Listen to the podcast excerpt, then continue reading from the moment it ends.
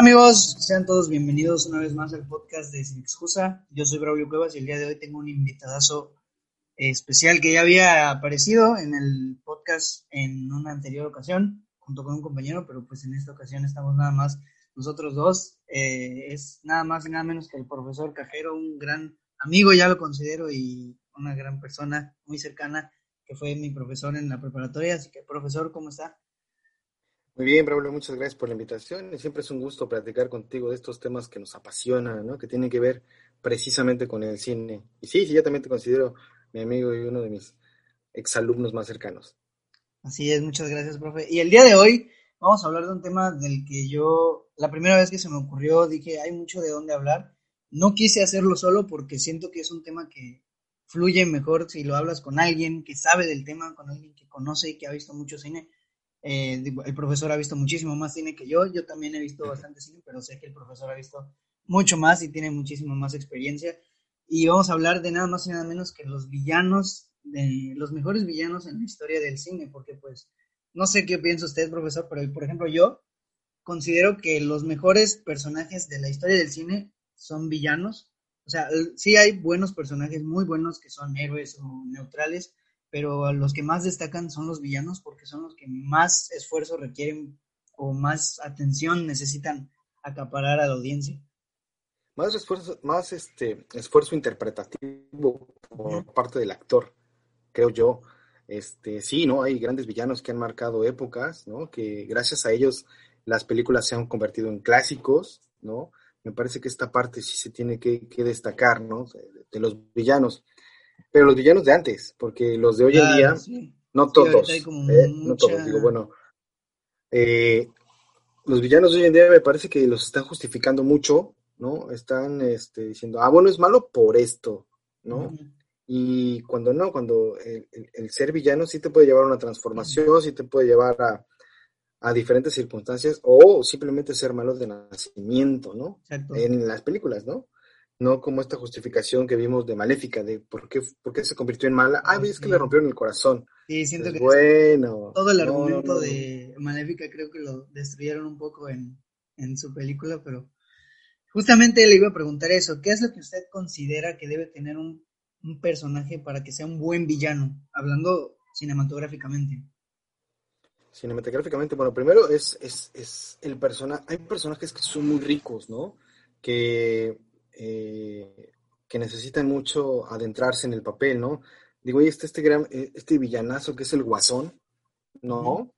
Que lo han hecho eh, tres grandes, en, el, en la pantalla grande lo, han hecho tres grandes actores, Jack Nicholson, Heath Ledger y ahora Joaquín Phoenix, ¿no? Son tres interpretaciones totalmente diferentes. Ah, bueno, y Jared Leto también. Se me olvidaba, oh, fíjate. Ese lo podemos dejar para después. Ok, está bien.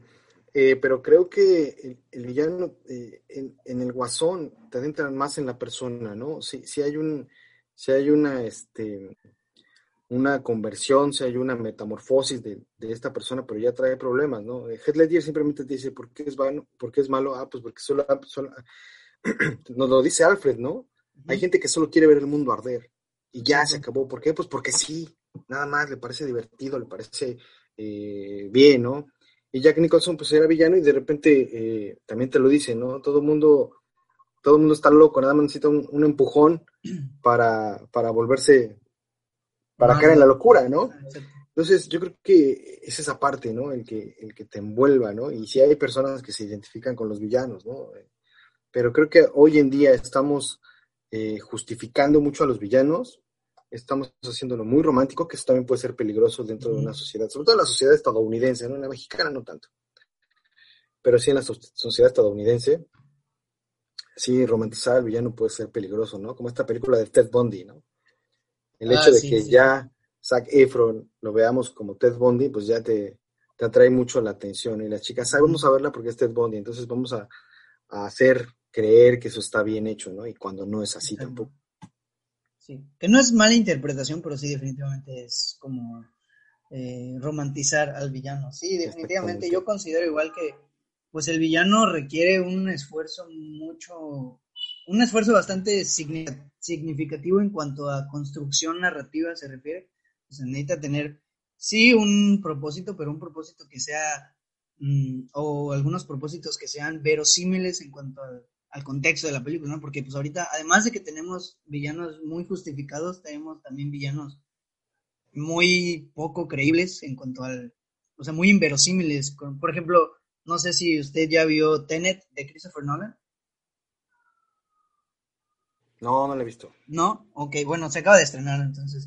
Eh, no le digo mucho, simplemente el villano de esta película se me hace el peor personaje de, ella porque sus, sus argumentos son totalmente eh, el villano caricaturesco que quiere destruir al mundo solo porque se siente súper egocéntrico. O sea, son conceptos muy caricaturescos y muy obsoletos, yo pienso, y eso pues sí, como que sí contrasta mucho en cuanto a un buen villano o un villano que cae en lo ridículo, ¿no? Entonces, la verosimilitud siento que es importante, siempre y cuando cuidemos el contexto, ¿no? De la película. Sí, claro, como también en las últimas películas de James Bond, este villano, el de Quantum of Solace, en la segunda película, es totalmente injustificable, ¿no? Y después lo retoman en la cuarta, ¿no? Viene siendo una continuación de eso y dices, ¿por qué agarran al peor villano para darle una continuidad en la cuarta película cuando podían haber explorado otras cosas, ¿no? Mm, bueno, eso ya depende de, los estudios, depende de, absolutamente todo, ¿no? Pero sí creo que el villano tiene que eh, construirse narrativamente. Eh, híjole, es que en los últimos años creo que el Guasón ha sido como que el mejor villano de todos, ¿no? Sí, sí, sí, ha sido muy... Y, este, y Joaquín Phoenix lo, lo han hecho, ¿no? Y al final de cuentas también están en contra de una sociedad, de un sistema, ¿no? Exactamente. Sí. Que eso pudiera ser no su justificación, por así decirlo.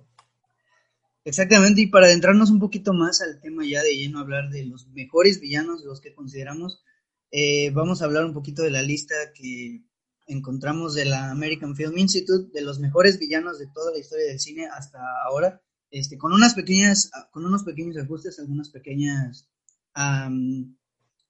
con algunos pequeños aportes que le puse yo en este cuando lo estaba revisando, de los que yo considero que igual vale la pena mencionar. Este, eh, no sé si le parezca que empecemos el último de la lista, el primero. No tienen un orden de mejor a peor, pero pues, a lo mejor para ir calentando la, la sopa, los frijoles. Entonces, ¿le parece que empecemos del último, del último al primero? Ok, perfecto. El último que yo pongo en el conteo es un villano que a lo mejor y no es el mejor, pero por ejemplo yo lo pongo como de los mejores villanos del universo cinematográfico de Marvel, que es Thanos, específicamente el Thanos que nos construyeron en Infinity War, en Avengers Infinity War, se me hace un excelente villano ahí.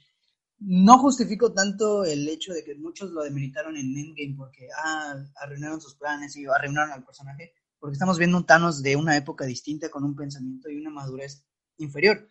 Pero el Thanos de Infinity War, sinceramente, sí es, una, es un personaje, aparte de un buen personaje, es un gran villano y pues es una actuación más que nada eh, de voz, porque pues prácticamente es más CGI que Josh, Josh Brolin, pero es muy imponente, muy eh, maquiavélicamente, está muy maquiavelizado este personaje. El fin justifica los medios totalmente.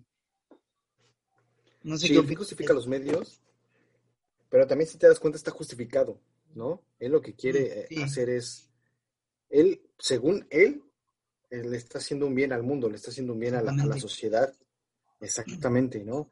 Entonces, con, este, con esta premisa es que él eh, junta las gemas y quiere destruir la mitad de eso. ¿Para qué? Para que uno pueda vivir mejor. Y si lo pensamos detenidamente y bien, pues no está tan errada, no pudiera ser tan errada, ¿no? No, no, está, tan, no está tan descabellada esta, este, esta idea, ¿no? Exacto. Sin embargo, pues sí, es el hecho de, de, tronar los dedos y, hacer un, genocidio, pues no es bonito, ¿no? No, para nada, es muy, es algo Por eso es, por eso es, es, eh, por eso se le considera villano, ¿no? Y sí, ¿no? El trabajo de voz que hace Josh Brolin, también lo que te dice, ¿no?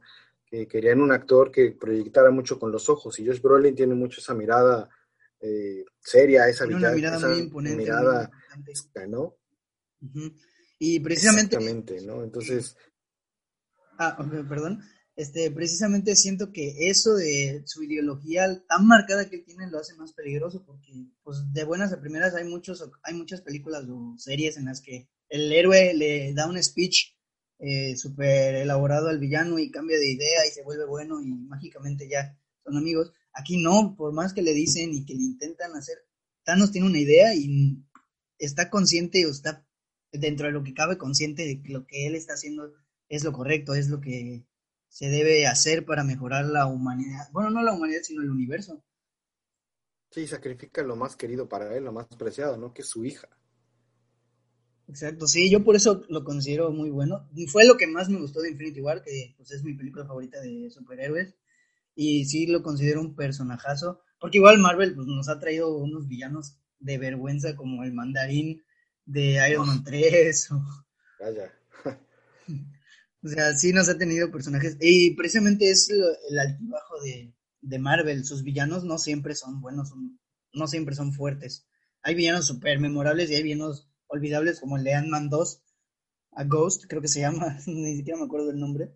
Ah, la chica, sí, claro. Sí, eh, bueno, sí, de Ant-Man 2, que realmente el villano es el otro, ¿no? Es el amigo de, Hank, este, este, él viene siendo como que el villano, la otra es una víctima de, lo que pasa, pero eh, eh, creo que para mí el personaje de Marvel que tiene los mejores villanos es Spider-Man. Sí, sí, por supuesto. Y más en el cine. Para mí tiene una gama Tanto en cómics como en cine están impresionantes. En cómics como en cine me, gustó mucho lo que hicieron con... ¿Mande? No, adelante, adelante. No, me gustó mucho lo que hicieron con Vulture, ¿no? Que también, que también este, es justificable, ¿no? Pero, este, pero me gustó mucho lo que hicieron con... ¿El de Sí, no, o sea, tanto en... Yo siempre equiparo a los villanos de Batman que son increíbles villanos también con los de, o sea, obviamente se me hacen muchísimo mejor los de Batman, pero los, los equiparo siempre con, los comparo con los de Spider-Man, porque siento que Batman tiene los mejores villanos de DC y Spider-Man tiene los mejores villanos de Marvel. Entonces sí está. Y en el cine, digo, a excepción de Electro, que ahorita ya se confirmó que va a regresar Jamie Foxx para la tercera de Spider-Man, a excepción de Electro, no ha tenido, siento que yo, que no ha tenido villanos tan malos en el cine. William Dafoe hizo un trabajo extraordinario con, con el Duende Verde, a mi parecer. Eh, Molina, que hizo a, al Doctor Octopus, creo que también lo hizo muy bien. La escena esta en donde está en el... Digo, además no fue él, pero el personaje del Doctor Octopus fue muy impactante. Y en la versión del director, creo que, no sé si ya la vio usted, que dura como 40 minutos extra, que tiene mucho material extra. Este, logras identificarte un poco más con el personaje y está súper bien hecho. Eh, Venom igual decae un poco, en el 3 ya los villanos decaen un poco, pero pues igual no están tan mal como lo que hicieron con Electro o con Wizard en Amazing. Sí, no, los villanos de, de, Mark Webb no son tan buenos, no son nada buenos, ¿no? Exacto. Pero bueno. Sí, bueno, vamos a pasar con el número 13, que es eh, Mufasa del Rey León, que yo creo que son eh, precisamente los villanos de los clásicos de Disney se me hacen muy buenos. Mufasa, tenemos a Clayton en Tarzán, tenemos también a... Ay, ¿cómo? Eh, bueno, en Mulan no hay en sí un villano, más bien es la historia de superación de Mulan, pero los uno, pues... Los uno, el uno, sí. Gengis, es, Gengis Khan, ¿no? Ajá, exactamente. Pero en general Mufasa, yo siento que sí es un villano muy destacable y muy memorable porque pues es malo, el, el tipo es malo, o sea, engañó a su, mató a su hermano, engañó a su sobrino y lo manipuló emocionalmente para decirle que él tuvo la culpa y pues sí es algo, un argumento muy fuerte, ¿no? Que además al final está un poco, es, digo, es Shakespeare al final de cuentas, ¿no? El Rey León. Exactamente. Sí, no está inspirado en, Shakespeare, ¿no? En, Hamlet precisamente, pero sí, lo, lo, lo, sabe captar muy bien este, en El Rey León, en la, en la película animada, ¿no? Y, es un villano maravilloso, porque además lo que hace Estados Unidos es darle este tinte de eh, socialismo, y que los, socialismo, los socialistas son villanos, son malos, ¿no? Por su forma de pensar, ¿no? Por, la interpretación de la canción y al final que sale la luna del, socialismo, pues es, una referencia directa, ¿no? Y sí, ¿no? Es despiadado, es taimado, él, él espera a ver a qué horas este, eh, el momento preciso, ¿no? Y ya el hecho de matar a tu hermano para tú ser el rey, pues sí, este, habla de una gran, este, de un gran, eh, de una gran maldad. Exacto, es que es una maldad. Que tiene Mufasa. Además que es una maldad que sí está justificada, pero tiene una justificación muy válida que es la frustración. El hermano siempre, el hermano que ha sido como más rezagado, ¿no? Que siempre vemos esto, lo vemos también con Loki y con Thor, que Thor siempre ha sido como el, el hermano que Odín ha preferido de, de manera pues explícita o implícita, lo ha preferido. También pasa lo mismo con Mulan, con el Rey León, perdón, con Mufasa. Mufasa siempre ha sido el hermano rechazado, por así decirlo, y esa es su frustración, esa es su maldad. De ahí nace el, pues ahora sí que la envidia prácticamente a su hermano y la maldad que, que lo lleva a, a pues, prácticamente matarlo y a manipular a todo el reino. Sí, claro, muy inteligente ¿eh? también, muy, inteligente, pero también eh, flojo Aragán, ¿no? sí, este, claro. El poder, pero para tener el poder, para yo ser el, el que mande, pero no hace nada por, por mejorar él ni por tener un buen reino, ¿no? Simplemente es tener el poder por tener el poder, ¿no? Por, él, por ser él el que manda, ¿no? Sí, precisamente. Sí, gran villano, muy buen villano y este, me gustan mucho los villanos de los clásicos animados de Disney, se me hacen buenos. Digo, los villanos de ahorita están, claro. lo, que están haciendo con los live action es una cosa terrible. No sé si ha visto Mulan. Si no la ha visto, por favor, no lo haga. Ya la vi. No, no. ¿Le gustó? ¿Sí le gustó? Híjole. Hay cosas que sí me gustan, hay cosas que no.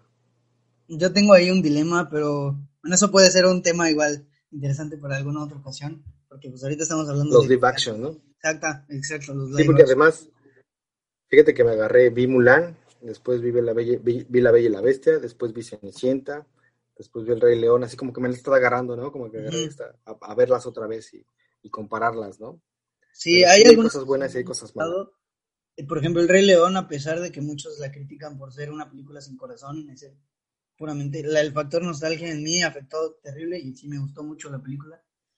Eh, Mulan la detesté, eh, Aladdin está indiferente y tengo mis opiniones bastante variadas. Entonces es un tema interesante del que podríamos hablar a lo mejor en un futuro porque se vienen muchísimos y hay muchísimas cosas que, que, hablar sobre eso, ¿no? Pero bueno, vamos al puesto número 12, que yo aquí puse al Guasón. Repito, no es un orden que sea de mejor a peor o así, simplemente los más icónicos. Yo puse al Joker, pero no especifiqué cuál, porque pues, hay un dilema enorme de quién es el mejor, quién es el peor. Que digo, a mí me gusta mucho, yo digo que esto va mucho por, eh, pues, con cuál es con el que nos identificamos más, no tanto por si somos malos qué grado de maldad, sino por la época, el contexto en el que nosotros crecimos. Por ejemplo, yo me identifico muchísimo o me gusta muchísimo más el personaje de Heath Ledger, porque es un personaje que está desquiciado y está loco y está terriblemente mal de la cabeza. El de Jack Nicholson también se me hace impresionante. Y el de Joker, el Joker que vimos en 2019 de Joaquin Phoenix no se me hace un villano hasta el momento. No se me hace un villano porque en la película no conocemos el lado de villan, de maldad del Joker, porque no, simplemente es una película de Arthur Fleck convirtiéndose al Joker, al Joker lo vemos hasta el final. Pero siento que si lo exploran un poquito más, a lo mejor ya podemos pues eh, analizar esta parte de, de, villano de Joaquin Phoenix. Pero de que fue una actuación extraordinaria, pues sí, sí lo fue. Sí, claro, y tiene mucho que ver eso precisamente que estás mencionando, ¿no? Con cuál te identificas, cuál viste primero. A mí, yo de los cuatro, ¿no? incluyendo a Jared Leto, no hay que ser tan malos con él. Jared Leto. eh, yo me quedo con Jack Nicholson, ¿no? Porque fue el primer, el primer guasón que vi en la pantalla grande y sí dije, wow, ¿no? Yo tenía, ¿qué te gusta? Salió en el 89, yo tenía 10 años cuando lo vi a este, a este personaje en el cine y me pareció maravilloso, ¿no? O sea, es, era desquiciante su risa y además es el actor, era el actor perfecto para, para ese papel, ¿no? Sin embargo, también eh, reconozco el gran trabajo que hizo Heath Ledger, ¿no? Para este, para este papel. Eh, y te lo, te lo simplifican en una frase, este, Alfred, ¿no? Hay, hay hombres que quieren ver el mundo arder, ¿no? Y, tal. y es, es el némesis perfecto de Batman, ¿no? El de Jared Leto creo que tenía potencial, ¿no? Yo me quedé con ganas. Tenía mucho potencial. De dos cosas en este. De dos, yo me quedé con muchas ganas de dos cosas en este DCU, ¿no? Que, que es ver una película de, de Ben Affleck como Batman, ¿no? enfrentándose a este guasón, ¿no? Porque es el, es el guasón gángster, es el guasón de la pandilla, es ese guasón que no tiene, que no tiene escrúpulos, ¿no? Que es, este guasón que, que, está reflejado en los cómics del año de, la década del, del 2010 a la fecha, ¿no? Y bueno, sí, como bien dicen de Arthur, eh, de Joaquín Phoenix, Arthur Fleck, vemos, nos lo pintan un poco hasta como víctima. Exactamente. del sistema, de ya no hay apoyo para personas como tú, ya no, este, es alguien que te va mal y como ese irte mal es lo que lo va transformando y, alucina, ¿no? Con, la historia eh, romántica con su vecina, ¿no? Entonces, precisamente eso, ¿no? yo creo que también dicen que está en pláticas para hacer dos películas más, ¿no? Que le ofrecieron 50 millones de dólares. Sí, se había leído y hasta con ya el director y con el mismo productor, entonces, pues veré. Sí, pues ahí está, ¿no? sí, hasta ya se confirmó que su tierra, el universo de Joker, comparte mm. multiverso con las próximas películas, con la de, de Batman y el DCU que están queriendo reconstruir.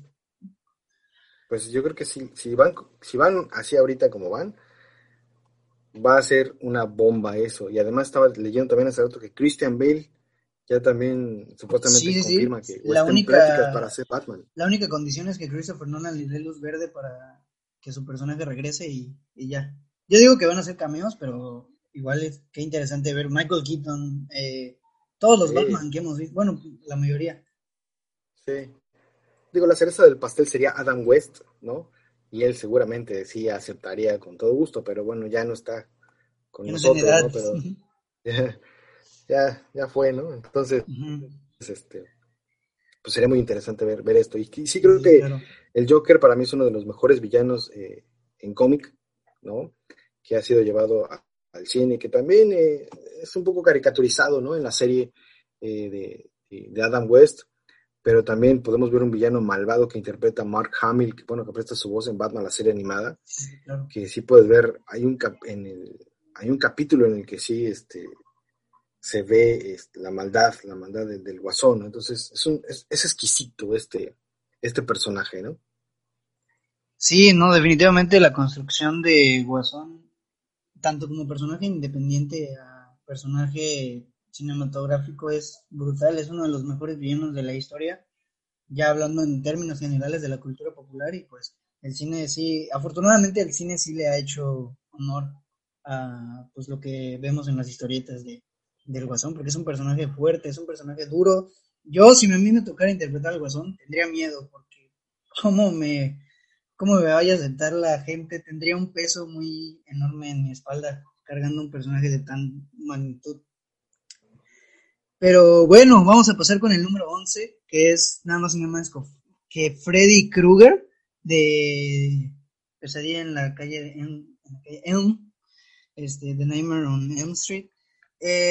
Personaje, digo, aquí ya podemos incluir a todos los eh, grandes villanos del cine de terror de los de estos tiempos, ¿no? Que son los ochentas, ¿no? Si no me equivoco, son los de los ochentas de que son Freddy Krueger, este Jack Torrance, que también está en la lista de The Shining.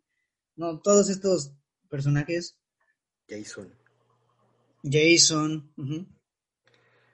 Sí, Freddy Krueger es este villano que no puedes escapar de él, ¿no? Más bien, te duermes y adiós, ¿no? O sea, no hay manera, y en algún momento tienes que dormirte, ¿no? Eh, en la primera sí te da muchísimo miedo. Bueno, en aquel entonces sí recuerdo que era uy, qué miedo. La que más me da miedo, de, o sea, la que más me impactó, ¿no? Es la 3. La 3 yo creo que es el desarrollo más eh, genial del personaje. Es la cúspide del personaje. Ya después como que, exactamente. Yo creo que si hubieran dejado ahí, o sea, si lo hubieran terminado en esa película, hubiera quedado maravilloso, ¿no? En la última también, que es cuando supuestamente lo destruye la chica, la chica que no recuerdo el nombre del personaje, también es un poco este, eh, clásico, pero para mí lo mejor es la 3, y bueno, la primera por ser la primera, ¿no? Pero sí es un villano que sí te atemoriza, que sí te da miedo. El remake no tuvo tanto éxito, ¿no? Como lo esperaban, pero este, ahí te daban un poco más, lo trataron de ser más cruel, ¿no? Más, este, más apegado a la realidad, ¿no? Con esta corriente que surgió en Hollywood. Pero, este, sí, Freddy Krueger es un clásico del terror, que ya después lo vimos caricaturizado, ¿no? En esta Freddy contra Jason, sí, sí, ¿no? Que ya era más, este, voy a hacer maldades, me voy a portar mal, tipo, como si la máscara fuera villano, ¿sí me explico? Entonces, eh, creo que ahí perdió un poco, pero yo creo que la 1 y la 3 es, el, es, el, es, la cúspide, es el clímax, clímax del villano. Sí, es que eh, en esta, precisamente en esta época es cuando los villanos del terror eh, de, crecieron de manera a pasos agigantados. Tenemos a Jason, tenemos a Michael Myers de Halloween, tenemos a, digo, Saw, Saw no es tanto del, del de los ochentas, bueno, no me acuerdo en qué año salió la primera de Saw, pero son personajes icónicos del terror. Tenemos a... Son, los 90. Sí, ya son los 90. Tenemos a Pennywise también, eh, la versión nueva de... ¿Cómo se llama? De Andy Muschietti del 2017 me gustó mucho. Lástima que su secuela no me haya gustado, pero... Sí, claro. Sí, no. Pero la primera estuvo buena. Y pues el de Curry también está bastante... Es muy icónico, es un personaje icónico. A pesar de ser una miniserie en lugar, no tanto una película, pero pues es un personaje icónico que sí es digno de mencionar, porque son todos los villanos del cine de terror importantes. Sí, claro, por supuesto, y que han marcado una época, ¿no? Precisamente. Sí te dan miedo. O sea, el miedo ha ido, el miedo ha ido evolucionando, ¿no? En el sentido de que ya espantarte cada vez es más difícil. Sí, exacto. Y ahorita ya en la época del terror está como más, tipo es más terror psicológico, terror así no sé, lo que, como lo que está haciendo eh, Robert Diggers o todos estos personajes, o todos estos directores, es más así, más enfocado a eso. Antes sí era más como personajes eh, malévolos. Sí, sí, sí. Ya, es otro tipo de, miedo, ¿no? Sí, pero bueno, vamos a pasar con otro personaje de Disney que también puede incluirse en los clásicos porque pues es un clásico que es Cruella de Vil que es un personajazo, yo la considero un personajazo. Me gusta mucho la de claro. Dálmatas. Este, no la había podido ver hasta hace un año, que fue la que la vi por primera vez, y se me hace un personaje que necesita un poquito más de exploración, necesita más desarrollo, no porque esté mal desarrollada, sino porque me interesaría ver un poquito más acerca de ella, porque es un personaje súper interesante, es un personaje que tiene mucho de lo que de qué hablar. Sí, fíjate que esa, película de, Disney es mi, es mi favorita y también creo que es mi villana favorita de, Disney, ¿no? Sí, es, es, es cruel, pues, como le dice su nombre, es Cruella de Vil, ¿no? y además, además la canción que, cantan de ella es siendo un blues, este, te la imaginas siendo, es una villana, es despiadada, ella no, ella es mala porque ella disfruta ser mala, ¿no? Exacto. Aparte, este, quiere a los Está rodeada de idiotas, ¿no? tiene un egocentrismo enorme, quiere a los perritos para hacerse ropa, para hacerse prendas, para hacer... es un personaje malvado, malvado, malvado y con mucha presencia en la película. Es la esencia de los un dálmatas. Exactamente. Sí, yo creo que esa película sin Cruella de Vil no hubiera sido el éxito que claro, definitivamente. Y hay que ver el live action, ¿no? Con esta actriz. Con Emma este, Stone. ¿Cómo se llama? Emma Stone, ¿no? Emma Stone no me gusta como actriz. ¿No? Siento que en todas las películas es la misma, ¿no? Y además, si no le pones algo amarillo en la... Ella luce bien solamente a cámara poniéndole algo amarillo. Si te das cuenta en todas las películas, tiene algo amarillo que en... hace resaltar. Sí, en Birdman, en La La Land, en, ¿cómo se llama? En Spider-Man a veces. En Hasta en Spider-Man. Sí, pues, sí, a mí sí me gusta. Siento que tiene potencial la actriz, pero sí, sí es cierto que a veces como que se encasilla en la misma personalidad. Sus personajes tienden a ser iguales. Este, me pasa lo mismo curiosamente con Ryan Gosling. Lo siento un personaje, un actor un poquito medio soso, pero pues si lo pones a actuar de un personaje soso, pues lo va a hacer bien, ¿no? Pero bueno, este, sí, yo quiero ver el live action, quiero ver la, porque voy a hacer una historia específicamente de Cruella. Entonces, sí, es interesante, sí es algo interesante. El siguiente. Que Glenn Close lo hizo bien, ¿eh? Sí, sí, sí, lo hizo, sí, lo hizo bien. Sí, ya me había olvidado de ese live action. Este, no tengo, tengo muy vagos recuerdos, pero sí me acuerdo de la, de la actuación. Está, está bastante interesante. Eh, el siguiente en la lista, que es personalmente mi villano favorito de todos los tiempos, de todas las películas que he visto, es Hans Landa de Bastardos sin Gloria. Hans Landa de Inglourious Basterds de Quentin Tarantino se me hace un personaje impresionante. Es el es mi persona, mi segundo personaje favorito del universo Tarantino. El primero es Cliff Booth de Brad Pitt de Once Upon a Time in Hollywood, pero Hans Landa se me hace el mejor villano, digo, personalmente hablando, el mejor villano que he visto en pues toda mi experiencia cinematográfica. Me hace un personaje impresionante, bien, bien escrito y bien actuado, porque eh, Christoph Waltz es un actor impresionante, entonces. Sí, además es es este sarcástico, ¿no? Es este. Yo creo que Tarantino supo reflejar muy bien la ideología nazi en un personaje, ¿no? Este, y fue precisamente en, este Hans Landa, ¿no? Y es amable, te llega a caer bien, ¿no? Y eso sí, es, claro, lo peligroso, es lo peligroso de un villano, ¿no? Que, que, ah, mira, puede ser mi cuate, ¿no? Puede ser este buenísima onda, ¿no? Y de repente, pum, saca, la pistola y te mata, porque así, ah, porque así lo hace, ¿no? La primera escena, Sí, cuando pide el vaso de leche. Arma, ¿no? diálogos. Llegando, mucha fuerza. de leche, que... Exactamente. Tiene mucha fuerza en diálogos. Sí, pues digo, se ganó el Oscar, ¿no? Sí, claro. Entonces, este, creo que sí, sí es uno de los personajes, son esos de esos personajes villanos exquisitos, ¿no? Que llegas a disfrutar muchísimo y que también eh, es... Eh, la película no sería la misma si no estuviera ese personaje o si no lo hubiera interpretado este, este mismo actor, ¿no? si, lo hubiera hecho alguien más, tal vez no sería lo mismo, ¿no? No tendría el mismo efecto. Sí, es que tiene un villano con muchísima presencia, desde la escena 1, que es todo el protagonismo se lo lleva a él. Creo que, si no me equivoco, es Tom Hardy quien sale en la escena 1, es un, en la primera escena, que es el judío al que él, al que él visita. No me acuerdo si es Tom Hardy o es muy parecido. No, no es Tom Hardy. ¿No, verdad?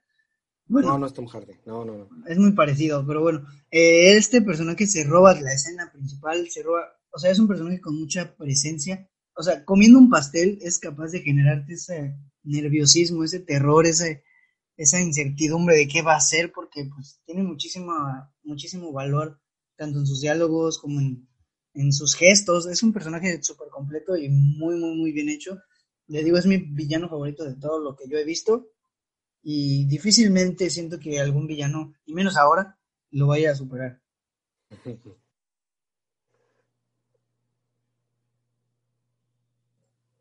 Pero bueno, vamos con el siguiente, que es, digo, ese es Jack Torrance, ya hablamos de él un poquito. El siguiente es The Shark, eh, de Jaws, de Tiburón, de Steven Spielberg, que, hijo, sí, o sea, tal vez no un villano por propósito, porque pues es un animal, no es como que tenga conciencia de lo que es ser bueno o malo, pero sí es una pieza clave para generarte un terror o un nerviosismo, un suspenso, eh, pues bastante significativo en la película.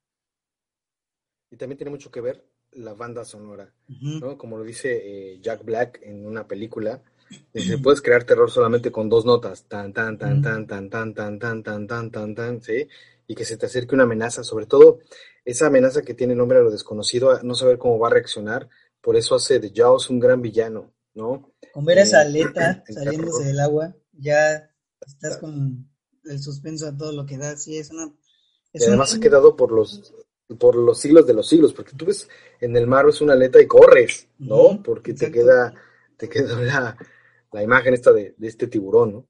Y eso habla muy bien de, Steven Spielberg como director y de los guionistas de la película, porque, repito, no es un personaje que tenga la intención de ser un malo, o sea, ni siquiera es un... No es un villano como tal, porque no quiere hacer... Él es, es un animal, él sigue a su instinto. Él tiene hambre. Exacto, él tiene hambre, quiere comer. Y sin, aún, aún así, pues te genera terror, te genera pues lo que un villano te debería generar, que es pues, terror, miedo. Sí, ¿no? Y, pero te digo, es maravilloso también cómo, cómo se va construyendo. Hace poco la, la, volví a ver, ¿no? Porque me gusta ver estas películas otra vez con, desde otra perspectiva, ¿no? Porque vas viendo cine vas como que agarrando más cosas. ¿no? Y hace poco la volví a ver y sí es maravillosa la construcción del personaje, pero la construcción del personaje que hacen alrededor de él, porque el tiburón nunca, el tiburón, el tiburón nunca habla, el tiburón nunca nada, nunca aparece, ¿no? Es como la atmósfera que genera el tiburón, la Exactamente, es el miedo, es ese terror, es ese miedo a, que te coman, miedo a, es el miedo a, yo creo que es el tiburón está reflejado en el miedo a morir del ser humano, a la desconocida, no sabes cómo, no sabes cómo va a llegar tu hora, entonces yo creo que eh, lo supo reflejar muy bien eh, Steven Spielberg con, con, Tiburón, ¿no? Y bueno, te, yo, yo sigo eh, enamorado del soundtrack, ¿no? Que con dos notas puedes llegar a icónico, es un soundtrack que han utilizado en muchísimas...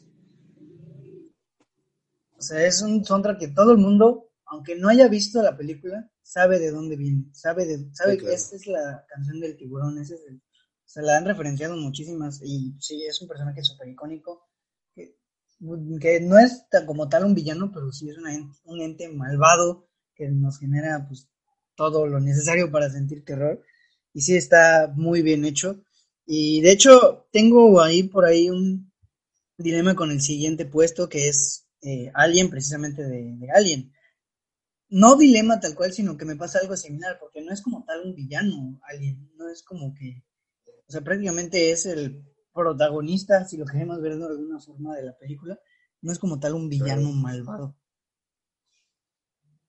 Pues lo han tomado como villano precisamente por, el hecho de matar, ¿no? Y el hecho de matar de manera inconsciente o no, no, no, no tocarte el corazón para poder matarlo, ya lo tomamos como villano, ¿no? Pero también eh, el alien está buscando su supervivencia.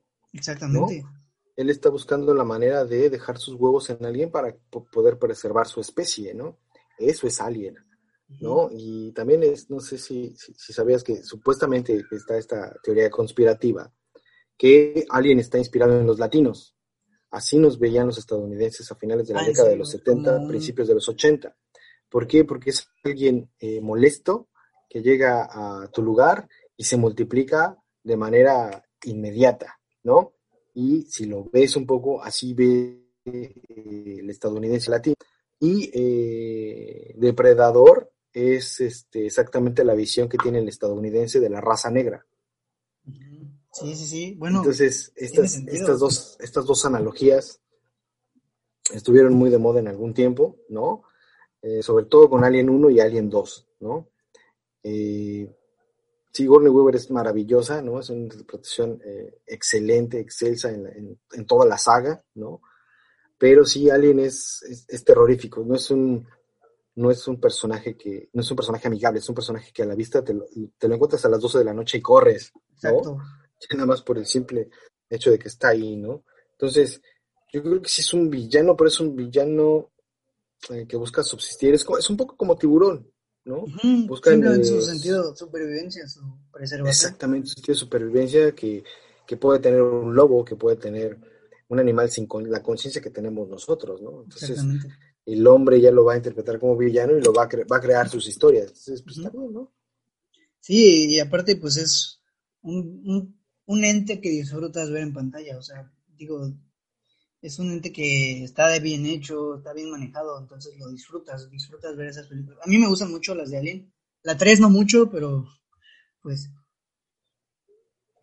Sí, no, toda la saga es muy buena. Y sobre todo también no sé si ya has visto ese de Batman Dead End que es Batman contra Alien y Depredador.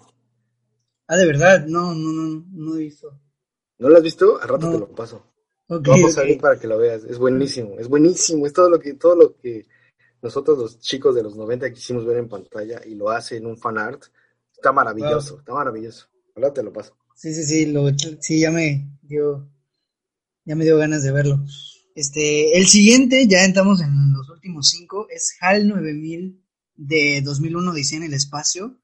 Yo cuando vi esta película, obviamente, no, como, o sea, la vi hace muchísimo. Yo, a mí no me gustó en un principio, la volví a ver hace poco y no le quito nada de mérito a Stanley Kubrick porque es una película artísticamente hablando impecable. Y HAL 9000 sí es un, es un villano con muchísima presencia y con muchísima, no maldad, sino, pues sí, o sea, presencia, es un villano al que le, tienes miedo cuando los encierra en esta cápsula. O sea, con solo el enfoque que hace Stanley Kubrick al círculo que es el ojo, ya sabes que es un villano, ya sabes que es un, ya sabes que los va a encerrar y que está tomando conciencia de. Sí, es, el, creo que es el mayor, uno de los mayores miedos, ¿no? que lleguen a tener sentimiento y que nos lleguen a dominar. Yo creo que sería muy, muy feo porque además hoy en día eh, dominan todo, ¿no? Sería algo realmente terrorífico, ¿no? Y sí, además la sobriedad, o sea, la voz que manejan de, este, este, personaje, ¿no? Es, es muy sobria y sí, sí, te da muchísimo miedo, ¿no? Este, y sobre todo en el ambiente que te lo pone, que es un ambiente alejado del, este, del planeta, ¿no? Es el, es el espacio. Y cuántas personas están ahí. Entonces, sí, el sentir la soledad, pero el sentir esa soledad en un cuarto encerrado con alguien, si dices, y sabes que, ese alguien te va a hacer daño, te va a lastimar, inclusive, inclusive te va a querer matar, sí, no, si es algo que, te, te pone los, la piel de gallina, ¿no? Sí, es un ente que también habla mucho del, de la visión cinematográfica que, tuvo Stanley Kubrick, porque, pues, le repito, con un solo plano, con un solo encuadre, ya sabes que no es un personaje del que nos podamos fiar, ya sabes que es un personaje prácticamente está resentido porque todo el mundo le dice que es una máquina, que es un... Exacto. Está resentido. Sí, es un poco como, como este, de Terminator, ¿no? La, máquina, las máquinas, es un poco como Ultron también, ¿no? Más que más, menos evolucionado, pero sí es, es, eso, ¿no? O sea, este, no soy una máquina, también puedo, ¿no? Exactamente. Sí, no, es un personajazo, es una entidad muy reconocida. Digo, a lo mejor no tanto, pero sí es uno de los mejores villanos que hay porque pues con poco hace mucho. Entonces, Exactamente. Es muy bueno. Y en el siguiente puesto tenemos otro de, del maestro Stanley Kubrick, que es Alex Delarge, que igual al final se redime o no tal cual, pero como que le baja su intensidad de villano. Eh, Alex Delarge de la Naranja Mecánica, que pues está loco, es uno de los... Está, está zafado de la cabeza, está loco. Profundamente, claro, sí. De esos tantos que hay en, esta, en la sociedad estadounidense, ¿no? Y que eh, el golpear, el, matar, el lastimar, lo disfruta, ¿no? Lo hacen parte de. Lo hace por placer, lo hace por, diversión. Un poco como el guasón. Exactamente. Un poco como el guasón de, Ledger, ¿no? Entonces, es lo que le hace peligrosos, ¿no? estos grandes villanos que ya, sí, al final te dicen cómo, cómo va cambiando, ¿no? Este, este personaje, pero al final de cuentas también es eh, expresa o víctima de una sociedad, ¿no? ¿No? Por, por esta represión, por su familia, por, por todo, ¿no? Entonces, eh, no es justificación, pero es un villano que también se victimiza después de todo este proceso, que, llega a ser un villano, que, que llega a ser un, villano simplemente cuando llegan a la casa de, del señor que en, silla de ruedas, ¿no? Toda esta escena que es muy fuerte, ¿no? Esta, de esta película, y que que se le ocurrió poner Singing in the Rain, ¿no? Al, actor, Se, le, ocurrió cantar, cantarla, y ese le da ese toque de, locura, de demencia, magnífico, ¿no? Es, wow, ¿no? Tiene mucha, tiene mucho carisma el personaje, tiene mucha, como que eh, emite mucho, pues mucha presencia en pantalla, y además es como, sí, o sea, al final sí se victimiza, pero pues hasta te cae bien el personaje. Por ejemplo, con toda la, cuando está en la cárcel, cuando está en el, en el resguardo que lo están, pues prácticamente, pues están prácticamente utilizándolo como una rata de laboratorio. te cae bien, sientes lástima por él, exacto. Sientes lástima y sientes empatía, sabes que está sufriendo y sabes que lo está pasando mal y sientes muchísima lástima por él. Entonces eso habla mucho de la interpretación igual de del actor porque es un personaje muy bueno, es un personaje que está bien hecho. Cuando sus amigos lo, lo golpean, cuando ya está mm, rehabilitado, cuando sus amigos lo golpean, es igual una escena fuerte que pues transmite muchísimo sufrimiento por su parte. Sí, es, un personajazo que, este, que, que, que, que convirtió la película en un clásico, ¿no? Sí, claro, eh, la naranja mecánica es Alex Delars, no es otra cosa más que él. Es, la, película gira en torno a, Alex Delars y pues tiene mucho mérito. Este, y el siguiente, ya en el puesto número 3, es Darth Vader, definitivamente sí. O sea, no creo que alguien ponga en tela de duda que Darth Vader es uno de los villanos más grandes del universo cinematográfico en general, de todo.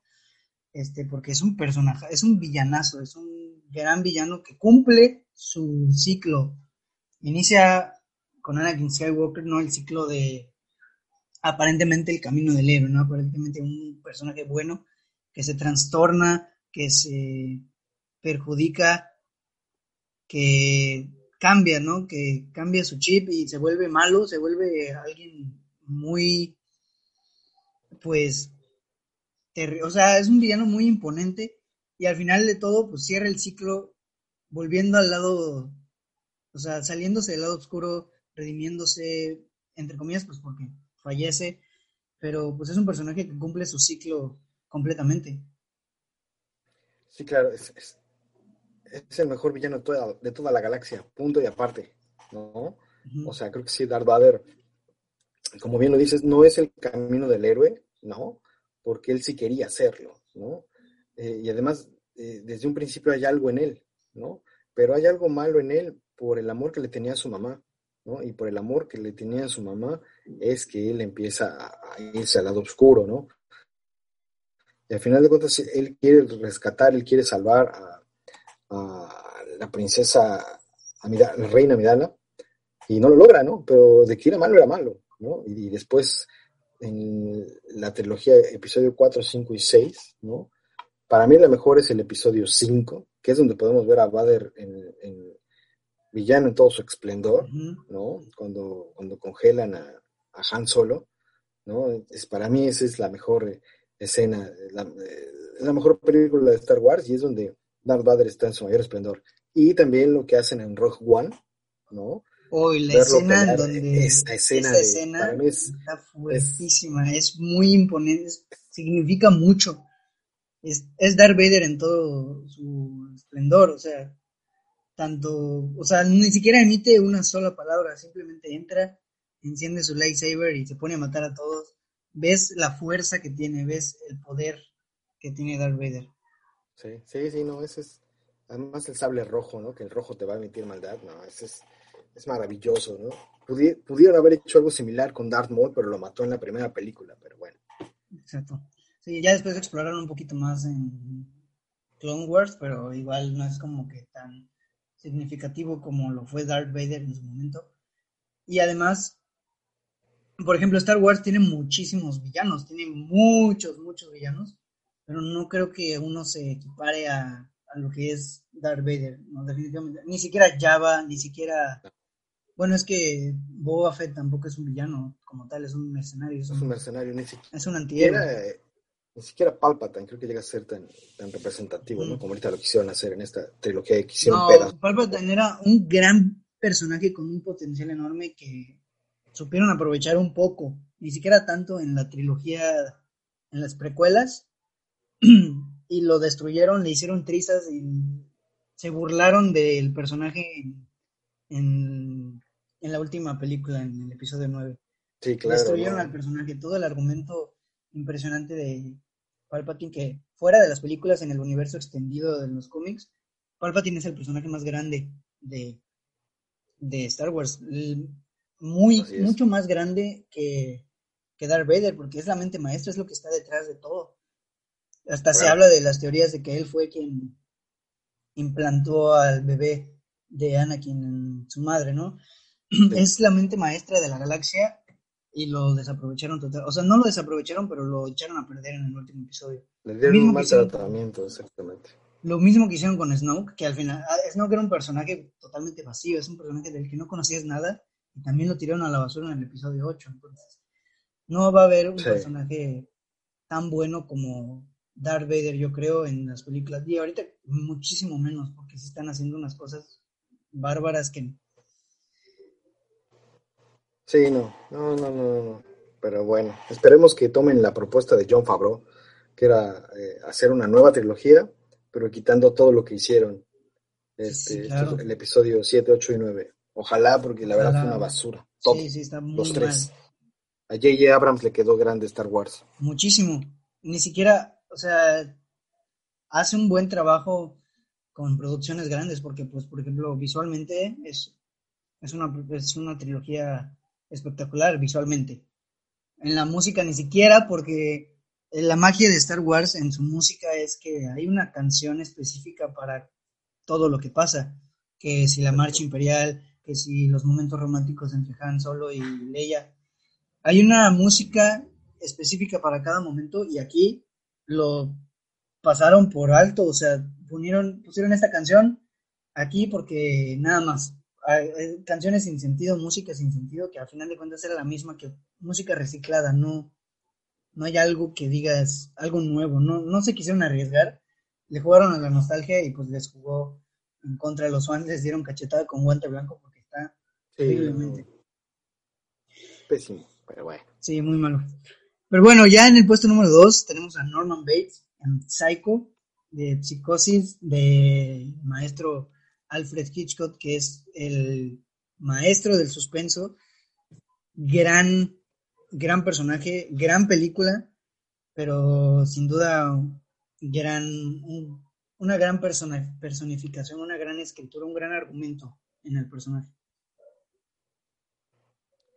Sí, es este, es este villano enfermo, ¿no? Es este villano que, no piensa en las consecuencias, que, que, tiene una enfermedad con respecto a, lo que siente por su mamá, ¿no? Que lo pudimos ver en la serie Bates Motel, que también fue una buena serie, ¿no? De repente se cayó en las últimas temporadas, por el principio, la premisa del principio era muy buena, pero este, después sí se, cae la serie, bueno, pues la película es la primera, ¿no? La de psicosis, de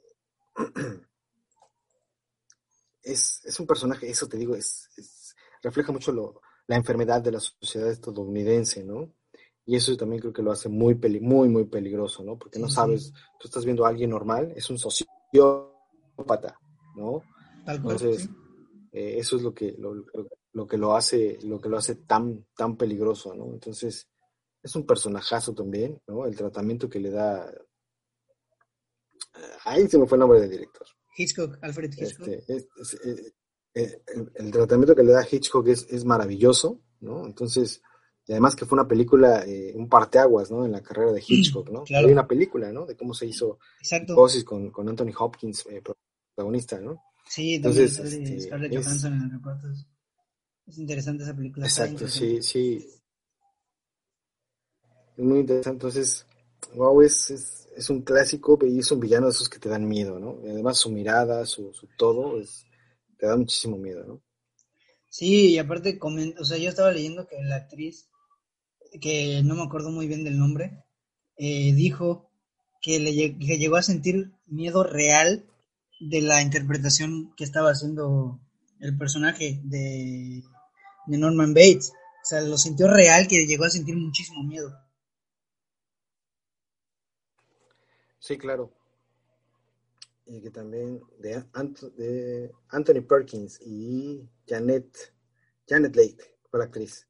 Mm, sí, sí, sí. Janet Lake fue la actriz, ¿no? Y, sí, Anthony Perkins es sí, un actorazo que la mirada que tenía eh, Perkins sí era muy perdida, que también lo, lo, lo, lo, sabe captar con este, este chico nuevo que, que hizo la serie, ¿no? Entonces, es este personaje. Y además que también la música tiene mucho que ver, ¿no? Eh, para generar terror, la música, eh, los sonidos incidentales son muy importantes, porque si tú le quitas este, la música, los sonidos incidentales a una película de terror, no te da miedo. No te da miedo. definitivamente este, la, la, música es muy importante, ¿no? Y ese también que se ha vuelto icónico. Cuando se abre la cortina de baño aparece el cuchillo, ¿no? Se ve la sombra de, de la mamá de Norman Bates, que es Norman Bates, ¿no? Y empieza el... O sea, dices, güey, ya valió, ¿no? sí, no, está tremendo el personaje, es una gran película, a mí me gusta muchísimo. Me da miedo eso que no es de mi época y me da miedo. Está, está muy, está muy buena. Hitchcock pues es un maestro, no, no creo que nadie tenga duda de eso. Y bueno, y ahora sí ya al puesto uno, y estoy de acuerdo totalmente, Hannibal Lecter de The Silent of the Lambs protagonizado por Anthony Hopkins. Gran villano, impresionantísimo villano, la verdad. Yo sí lo considero uno de los mejores, si no es que el mejor, de manera objetiva, es un personajazo. es un personaje y lo mágico es que está inspirado en un este, villano mexicano, ¿no? En, un este en un personaje mexicano. ¿Sí sabías esa? Mm, no, le soy sincero, no tenía idea de eso. ¿De quién? El autor del libro, eh, Thomas Harris, va a hacer una entrevista, ¿no? aquí a México y este se encuentra, van a buscar a, alguien, a un doctor en específico y es el doctor Alfredo Bali Treviño Mm. que era una persona muy elegante, era una persona que muy, eh, muy pulcra, ¿no? Justo como es este eh, Hannibal Lecter, y él se basa en, esta, en este personaje para poder crear a Hannibal Lecter, ¿no? Que también es un, este, un personajazo, ¿no? Eh, en el libro también es maravilloso, ¿no? Como, como, como la mente, es este villano del que te enamoras, es este villano del que eh, las mujeres suspiran por él, ¿por qué? Porque, porque tiene una personalidad, una personalidad avasallante, ¿no? Y además muy inteligente, ¿no? De que los hombres quisieran aprender de él, ¿no? Es, es muy, muy Lo que vemos en el dragón rojo, ¿no? Este, es como si, no sé, tu, tu, maestro de preparatoria de repente fuera este asesino serial, ¿no es cierto? Este, ¿No?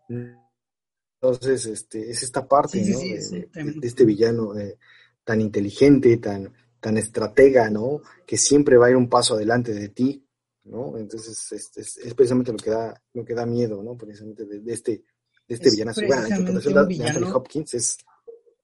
Sí, pues Anthony Hopkins es una eminencia en la actuación. Eh, es un villano íntegramente mental, es puramente psicológico.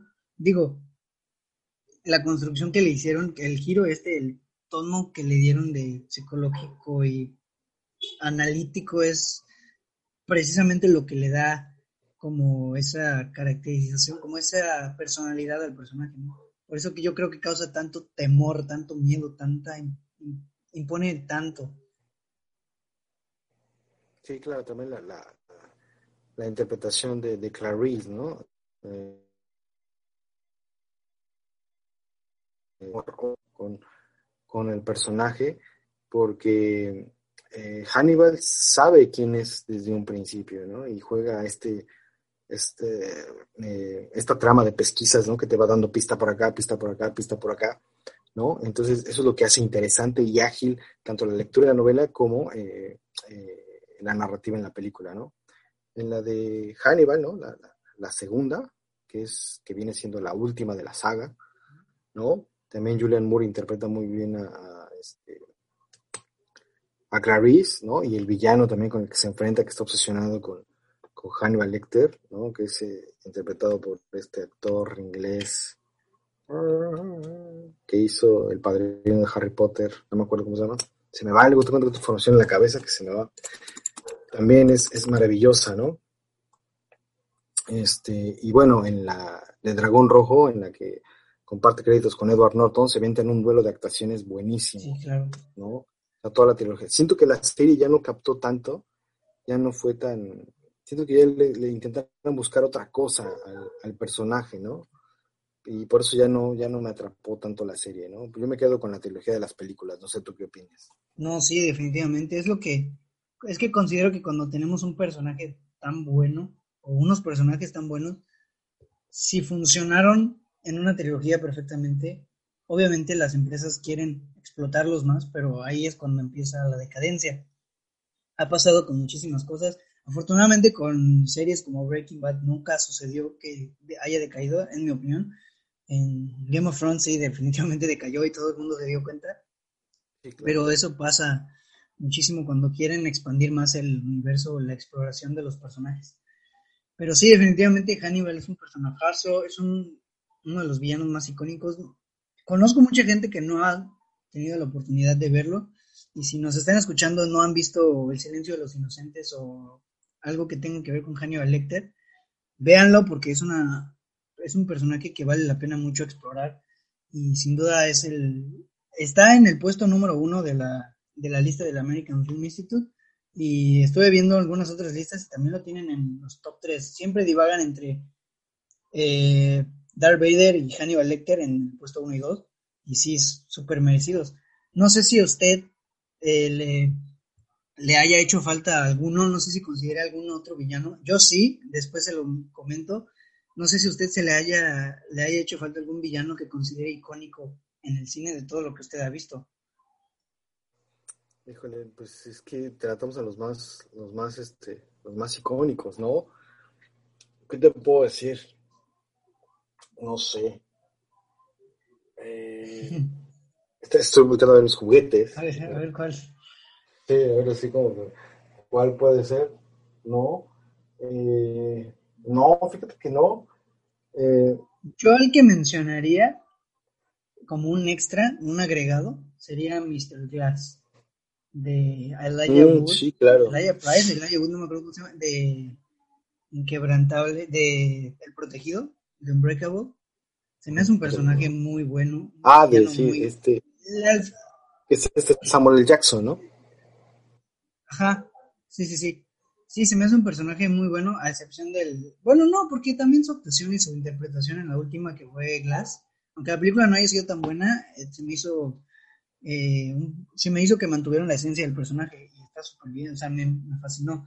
Me gusta muchísimo ese personaje y siento que igual es, es icónico. Tal vez no tanto como los que mencionamos, pero sí vale la pena mencionar.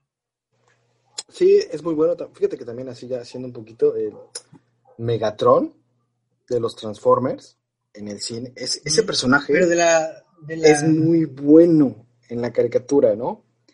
Eh, en la sí, primera película, caricatura. en la primera película, como que alcanza Michael Bay a captar eh, La esencia. la esencia de, de Megatron, ¿no? Eh, creo que se quedó muy corto ya en las otras, ¿no? Porque Sí, la, es un, es un A mí personalmente, o sea, son mis gustos culposos, ¿no? Eh, la 1, la 2 y la 3 son mis gustos culposos. La, tre- la 4 y la 5 se me hacen terribles y las detesto con todo mi corazón, pero sí, sí, sí, en la primera, pues Megatron sí mantiene la esencia, a pesar de no salir tanto, sale hasta los minutos, hasta el tercer acto, este, sí le sientes esa presencia, y ya después como que divagan entre esto de, ah, soy, soy malo y soy, voy a ser el único malo, o sea, por capricho yo quiero ser el líder de todos los Transformers, o sea, siempre divagan entre este dilema, y pasa lo mismo igual con los superhéroes del cine, específicamente Magneto, pero el de Michael Fassbender. mm, Siempre en todas estas películas, siempre es como este dilema, soy bueno, soy malo, soy bueno, soy sí, malo. sí, sí. Al final de todas las películas termina hablando un discurso súper políticamente correcto con, ¿cómo se llama? Con, con Charles, de que ya va a hacerse bueno, que ya cambió y que no sé qué, y a la siguiente película otra vez malo. Entonces, como que no saben darle una, no supieron darle un camino eh, sólido al personaje. Digo, ya no lo vamos a ver como ese personaje, pero sí estuvo eh, como muy, tuvo muchos altibajos, mucha inconstancia. Y pasa mucho, digo, ya acabamos ya estos como comentarios finales, los villanos son eh, pues una pieza clave si queremos tener una buena historia. Digo, a veces hay historias que no necesitan un villano, pero por lo general tienes un, un protagonista y un Sí, antagonista, claro, que es quien le va, exacto, que le va a poner trabas al protagonista pues para el objetivo. Y pues es una parte fundamental si queremos tener una historia interesante que atrape. Y espero que los villanos de los últimos, de los años que vengan mejoren, porque hemos tenido una serie de villanos que, hijo, son muy bajo, muy por debajo del promedio. Sí, además ya no, es- ya no es el, el malo por ser malo, ¿no? Mira, ahorita que dijiste, ¿quién me faltaría? Tal vez Loki, ¿no? De Marvel.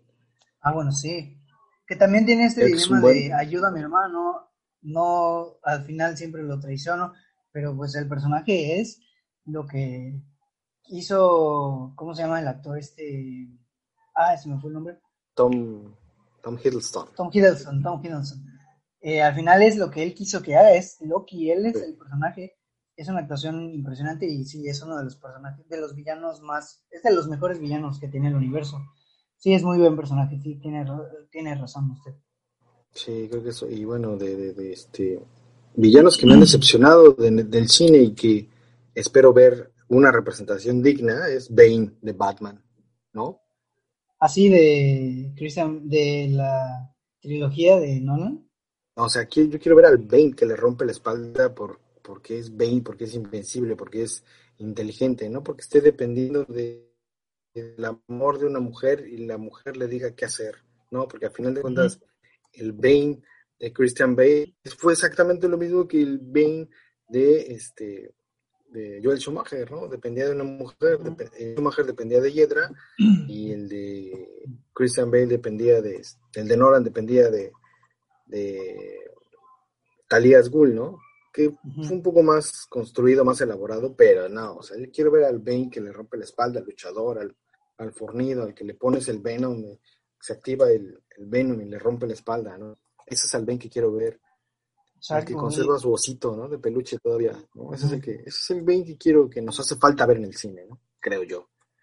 Sí, o sea, le han dado mucha personalidad a los Bane, pero en los videojuegos han sido bastante superiores a los Bane de los videojuegos que lo que hemos visto en el cine de Bane, que pues no han sido muchos, han sido dos. Este, sí, a mí... Dos nada más, sí, ¿no? Sí. A mí no me gusta el villano de Bane, se me hace aparte, pues eh, creo que la mezcla de sonido de esta película le juega mucho en contra porque no se le entiende. Bueno, yo cuando la vi, la vi en el cine, todavía me acuerdo, y la vi últimamente que la subieron a, Netflix, no se le entiende, se les, o se le escucha muy fuerte o se le escucha muy bajo, ¿no? La mezcla de sonido no le ayuda, pero pues igual no es como que sepamos apreciar mucho, no podamos apreciar mucho la actuación de Tom Hardy, porque pues prácticamente está enmascarado y es otra, es una actuación muy neutral, muy, muy, o sea, no hay algo que resalte como, pues, lo que pudo haber sido eh, Heath como Joker. Sí, no, no, no. Yo espero, tengo fe que un día, si no, yo voy a ser mi fan art, no importa. Ay, sí. de, de Bane, ¿no? Sí, no, definitivamente sí, espero que ya se recuperen. Ya, este, no sé si quiere agregar algo más. Yo lo único que agregaría es que de verdad espero que los villanos de los próximos años suban, mejoren, porque sí hemos tenido unas bajas muy importantes en... Digo, siempre han habido villanos malos, pero antes había muchos más villanos buenos que ahora. Y ahora que estamos en tiempos políticamente correctísimos, pues más. Sí, ¿no? Como esta, esta, digo que no me gusta, digo, el, mayor villano es Disney, ¿no? Que nos está, este, eh, imponiendo cosas y nos está imponiendo cosas como ah, estaba viendo la de la película de, de Enola Holmes, ¿no? Políticamente correcta. no, no la veas. No la veas, no la veas, de verdad no la veas. Es políticamente correcta y dices, ¿por qué caramba, no? O sea, uh, es, de repente la trama se va por un lado y dices, bueno, puede ser, ¿no? Y de repente de la, así de la nada te dicen, se va a otro lado y dices, ¿por qué, no? O sea, ¿por qué crear un personaje políticamente correcto? Eh, ¿Por qué pueden hacer a, Holmes mujer, no? Entonces, ah, vamos a ponerle una hermana, ¿no? Exacto. bueno, entonces, bye, ¿no? Y ahora que están convirtiendo personaje de color, ¿no? Digo, yo no tengo nada en contra de, la raza de color, ¿no? Pero eh, llegará, me pregunto, llegará el momento en, que los pelirrojos se quejen de que le respeten sus derechos de personajes, porque todos los personajes pelirrojos son los que están convirtiendo en personajes de color, ¿no? Sí, precisamente, justamente. Los respeten nada más, ¿no? Es lo, único que pido, ¿no? Sí, no, definitivamente, que, porque hay mucho material original que valdría la pena ver una versión eh, fiel del que se pueda basar. Y sí, o sea, sí, Disney está jugando mucho en este espacio jugando con fuego prácticamente y ojalá, ojalá se recupere. Ese, precisamente Nola Holmes estaba en un dilema, dije, o sea que estuvo de moda la semana pasada y me he querido aventar a verla, pero sinceramente me da mucha flojera. Es como una película, nunca me atrapó, o sea, la, el tráiler jamás, me, el trailer me dio flojera, los pósters me dan flojera, el marketing me da flojera, no es una película que tenga muchas ganas y pues sinceramente dudo verla a lo mejor no una de esas sí para juzgar, pero no sé, me da como mucha flojera verla. Pero. este, yo sí quería verla, digo, por, este tratamiento que se le da, ¿no? Digo, una vez platicaba con, un músico amigo mío me decía, eh, hay que ver de todo, ¿sí? ¿Por qué? Porque hay que ver de lo bueno aprender y de lo malo también aprender. De lo malo que es exactamente lo que no vas a hacer, para, este, para, poder, este, para poder evolucionar, pero siempre hay que ver para poder tener un, mayor grado de, cultura y de, crítica. Claro. Sí, así es. Y bueno, con esto yo creo que más que suficiente hablamos de un buen tema, un tema interesante, un muy buen tema y tuvimos una muy buena plática. Muchas gracias, profesor, por eh, aceptar la invitación y esperemos que no sea la última vez que nos visite aquí en el podcast, porque ya, porque hay temas muy interesantes de los que podemos sacar muchísimo jugo. Y pues nada, profesor, muchísimas gracias. No, hombre, gracias a ti por invitarme y sabes que siempre que me invites aquí estaremos este, a la orden este, platicando de, de este mundo que nos apasiona, que es el cine. Así es, y amigos, muchísimas gracias por escuchar el episodio completo. Con esto ya cerramos, ya nos despedimos. No olviden escucharlo, escuchar los próximos y no olviden seguir la página también. Y pues ya, sin nada más que agregar, muchísimas gracias y nos escuchamos la siguiente semana con un nuevo episodio del podcast de Sin Excusa. Adiós.